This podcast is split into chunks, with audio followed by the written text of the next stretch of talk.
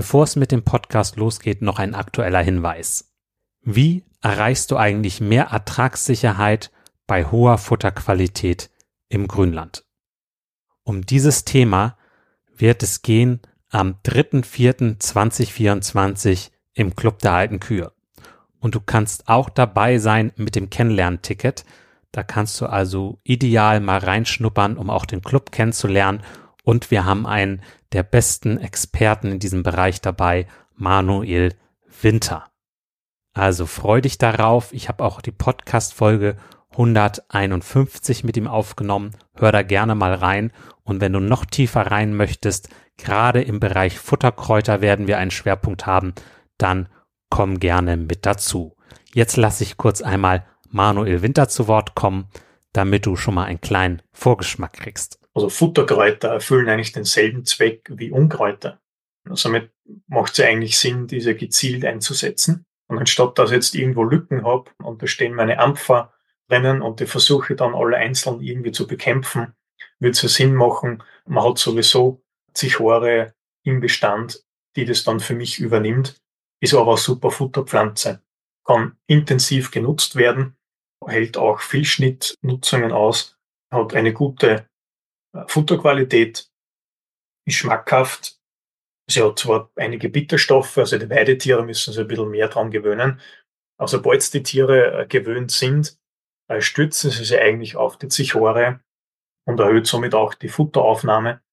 Und viele Kräuter haben auch eine antiparasitäre Wirkung. Manuel Winter lebt einfach dieses Thema mit dem Grünland und den Futterkräutern. Es ist eine Freude, ihn erleben zu dürfen. Und du kannst per Zoom dabei sein. Ganz ohne Fahrtkosten, ohne Reisezeit, direkt abends nach dem Melken mit dazu schalten. Also komm gerne da mit zu am 3.4.2024 um 19.30 Uhr. Weitere Infos dazu und auch die Möglichkeit, das Kennenlernticket zu buchen unter kuferstand.de schrägstrich kennenlernen minus Ticket. Am besten, du schaltest kurz auf Pause und buchst direkt das Ticket. Würde mich freuen, dich dann demnächst begrüßen zu dürfen. Nun geht's auch los mit dem Podcast. Das war für mich einfach das Alarmzeichen, Mensch, da musst du jetzt mal der Sache auf den Grund gehen, was da eigentlich, eigentlich los ist.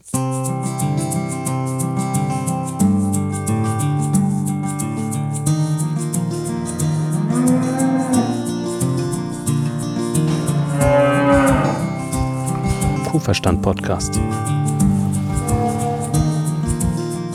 Der Podcast für alle Milchviehhalter und Herdenmanager, die das Ziel haben, sich weiterzuentwickeln und mit gesunden Wiederkäuern zusammenzuarbeiten.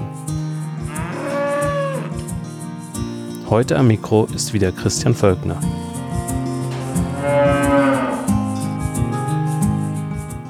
Hallo und herzlich willkommen zur heutigen Folge.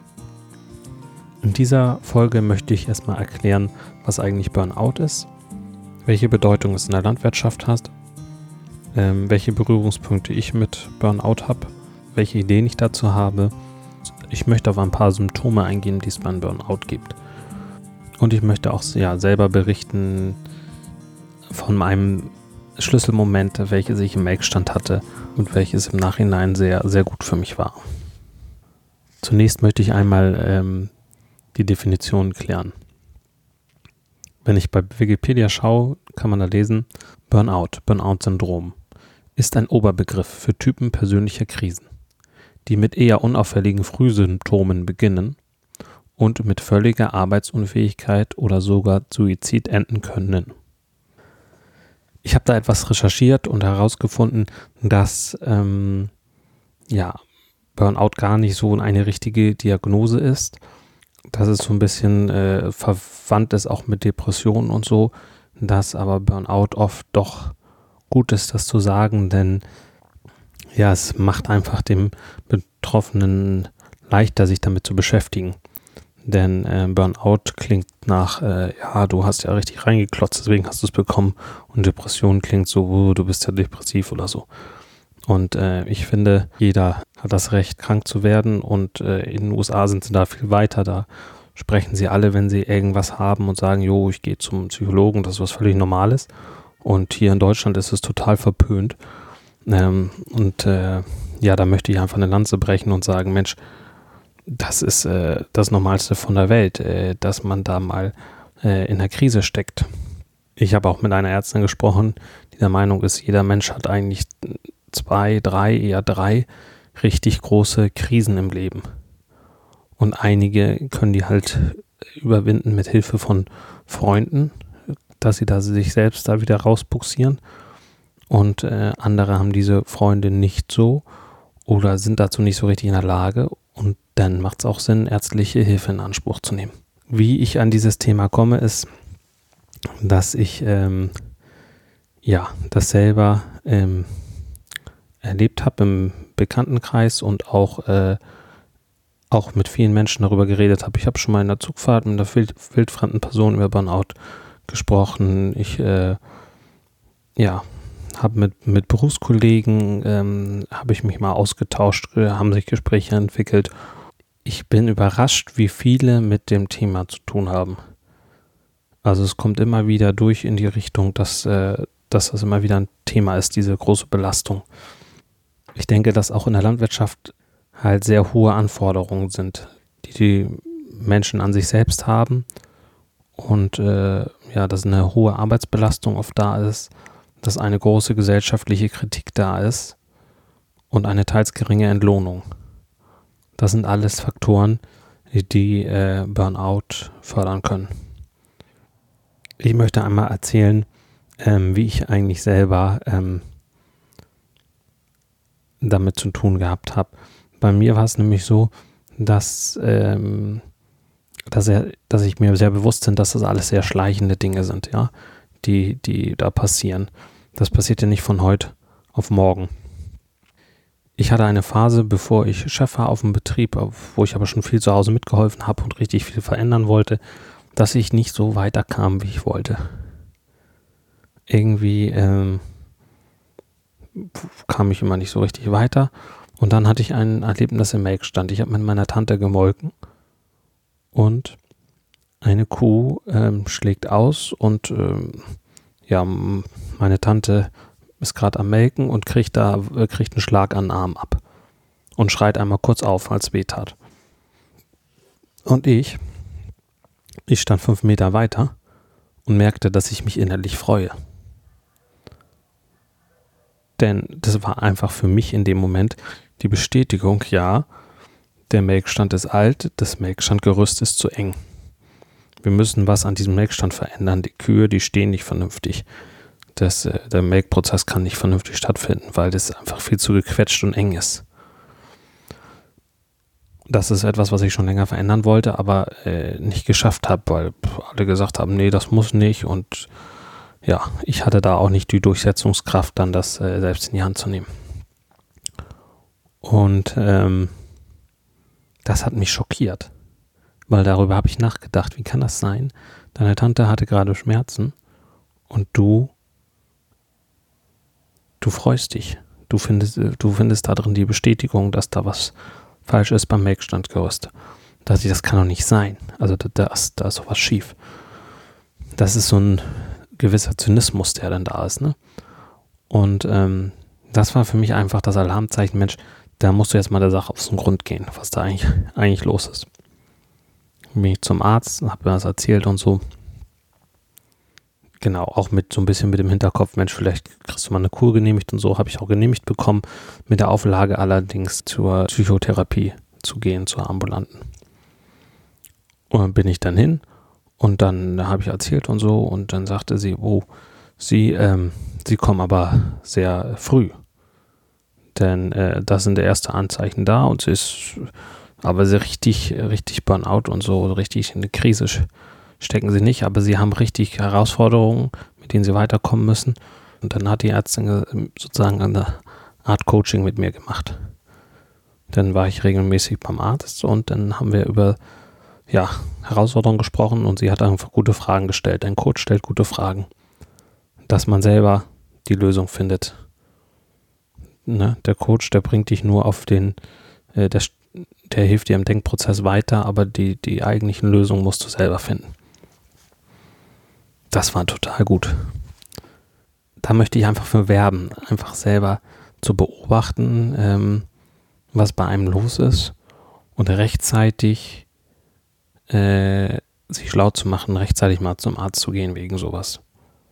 Dann kann ja sein, dass auch gar nichts ist. Und je früher man hingeht, je besser äh, lässt sich gegensteuern, je schneller lässt sich gegensteuern. Wäre ich später hingekommen, hätte sich diese schlechten Denkweisen, dieser Zynismus verfestigt. Und dann wäre ich da äh, vielleicht nicht mehr mit ambulant ab und zu mal hinfahren durch gewesen, sondern ich hätte ähm, vielleicht Medikamente gebraucht, vielleicht über mehrere Jahre. Oder vielleicht ein ganzes Leben, wenn ich ganz spät hingegangen wäre. Deswegen rechtzeitig hin, lieber mal umsonst hin. Und dann auch sehen, dass das, äh, dass das begrenzt ist. Ne? Also mh, gute Leute, die sagen auch, wir machen einen begrenzten Zeitraum zusammen. Und dann, dann, ja, dann, dass man das Ziel definiert hat von dem Ganzen. Ich bin richtig froh, dass ich da so früh mein Alarmzeichen gemerkt habe ich habe weiter recherchiert und habe ähm, noch was Interessantes herausgefunden. Das möchte ich mal zitieren. Und zwar ist das ähm, von der Apothekenumschau, ein apothekenumschau.de, ein Bericht über Burnout. Zitat Anfang. Folgende Symptome werden oft im Rahmen von Burnout-Konstellationen erlebt. Erster Punkt. Anhaltende Müdigkeit und Erschöpfung. Die Betroffenen haben den Eindruck, dass sie ihre täglichen Aufgaben nicht mehr bewältigen können, fühlen sich überfordert und müde. Sie haben das Bedürfnis nach immer mehr Ruhepausen. Doch die Erholung hält nicht mehr so lange an wie gewohnt. Vielen fällt es immer schwerer, nach der Arbeit abzuschalten. Zweiter Punkt. Nachlassende Leistungsfähigkeit. Die Arbeit gelingt nicht mehr. Es kommt zu Konzentrationsstörungen und Nervosität. Entscheidungen fallen schwer. Fehler passi passieren. Die erhofften Erfolgserlebnisse bleiben aus. Oft versuchen die Betroffenen dann umso intensiver zu arbeiten, um gegenzusteuern, was ihnen noch mehr Kraft raubt. Ängste können entstehen, die emotionale Belastbarkeit nimmt ab. Dritter Punkt. Viele Burnout-Betroffene igeln sich immer mehr ein. Sie geben Hobbys auf und vernachlässigen Partner und Freundeskreis. Vierter Punkt. Innere Leere, Sinnesverlust. Die Freude am Alltag geht immer mehr verloren, nichts macht mehr Spaß, alles ist anstrengend. Unzufriedenheit und Gleichgültigkeit machen sich breit. An die Stelle der ursprünglichen Begeisterungsfähigkeit tritt Zynismus, schließlich Verzweiflung und Hoffnungslosigkeit. Auch körperliche Symptome können sich bei Burnout einstellen, für die der Arzt keine organische Ursache findet sogenannte psychosomatische Beschwerden, zum Beispiel Schlafstörungen, Kopfschmerzen, Verdauungsprobleme oder Rückenschmerzen. Zitat Ende. Was richtig cool ist, dass äh, auf der Seite apothekenumschau.de dieser Artikel ist und da werde ich ihn verlinken und da sind halt auch noch so ein paar Fragen, die man angucken kann, wo es darum geht, ob man, ob das auf einen zutrifft und wenn man das zutrifft, dann sollte man sich ein bisschen darüber Gedanken machen. Muss aber noch nicht sein, dass man das, äh, ja, dass man wirklich da in der Krise ist. Wie gesagt, ich finde, dass es kein Tabuthema sein sollte, dass man darüber sprechen kann, dass es sinnvoll ist, ja, frühzeitig das äh, abchecken zu lassen.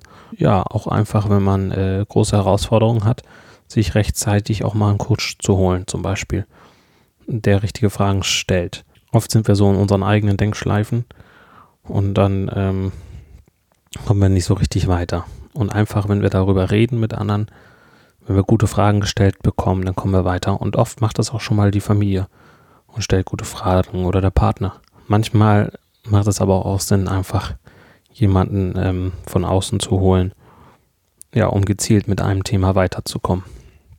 Genau, ich möchte das jedenfalls nicht missen. Ich nehme gerne Coaching in Anspruch und ähm, möchte einfach Mut machen, da sich wirklich selber zu beobachten, ähm, ob man irgendwie Freunde vernachlässigt, äh, Hobbys vernachlässigt, ob man sich nicht mehr so erholen kann, wenn man mal Urlaub hat oder ein Wochenende, dass man danach nicht mehr so ausgeglichen ist, Schlafstörungen hat und dann nachzuforschen. Das kann natürlich auch äh, Muss nicht immer psychisch sein. Es kann natürlich auch sein, dass da irgendwelche körperlichen Sachen sind, die einem die Kraft rauben. Das äh, lässt sich ja alles abklären. Was ich denke, ist halt, dass Auftanken ein großes Thema ist und was wichtig ist und was ich immer wieder gehört habe, wenn ich mit Milchviehhaltern gesprochen habe, oh, ich habe eigentlich auch nochmal mehr Lust auf mehr Freizeit oder Wunsch nach mehr Freizeit so und mehr Familienleben. Ja, ich habe es äh, im Laufe der Zeit äh, tatsächlich geschafft, mir mehr Freizeit äh, einzuräumen. Also vor vier, fünf Jahren habe ich wesentlich mehr geschuftet und weniger Wert auf Freizeit gelegt und jetzt ist das äh, mehr geworden und ja, und ich habe mir einfach mal Gedanken gemacht, was eigentlich so meine wichtigsten fünf Schritte oder so fünf Schritte, die mir jetzt auf Anhieb einfielen, zum Weg zu mehr Lebensqualität und mehr, ja, mehr Freizeit waren. Weil mir einfach Sprechen leichter fällt als Schreiben, habe ich das aufgenommen und ich möchte dir das gerne zukommen lassen, wenn du dich in meinen Newsletter eintragst. Denn kriegst du das, äh, ja, dieses Audiodatei gerne zugeschickt. Dann kannst du dir mitnehmen und unterwegs anhören. Und äh, ja, da beschreibe ich dann einfach äh, fünf Wege, wie du mehr Lebensqualität erreichen kannst. Vielen Dank für das Anhören der heutigen Folge. Ich würde mich natürlich gerne freuen, wenn du mir äh, mal ins Kontaktformular schreibst, wie du die Folge fandest, wie da deine Erlebnisse sind mit dem Thema. Das wird alles vertraulich behandelt. Vielen Dank fürs Zuhören. Ich finde das super spannend. Ich finde, wir haben einen herausfordernden Job und wünsche dir viel Erfolg dabei, viel Spaß mit deinen Kühen. Genieße das, äh, diese besondere Arbeit an der frischen Luft, mit den Tieren, mit der Technik. Und ja, nimm wahr, hm, ja, was für ein großes Glück das einfach ist, Milchviehhaltung in Deutschland oder auch Österreich oder Schweiz, wo immer ihr seid, ja, erleben zu können und machen zu dürfen. Also viel Spaß mit euren Kühen und vielen Dank fürs Zuhören. Euer Christian Völkler.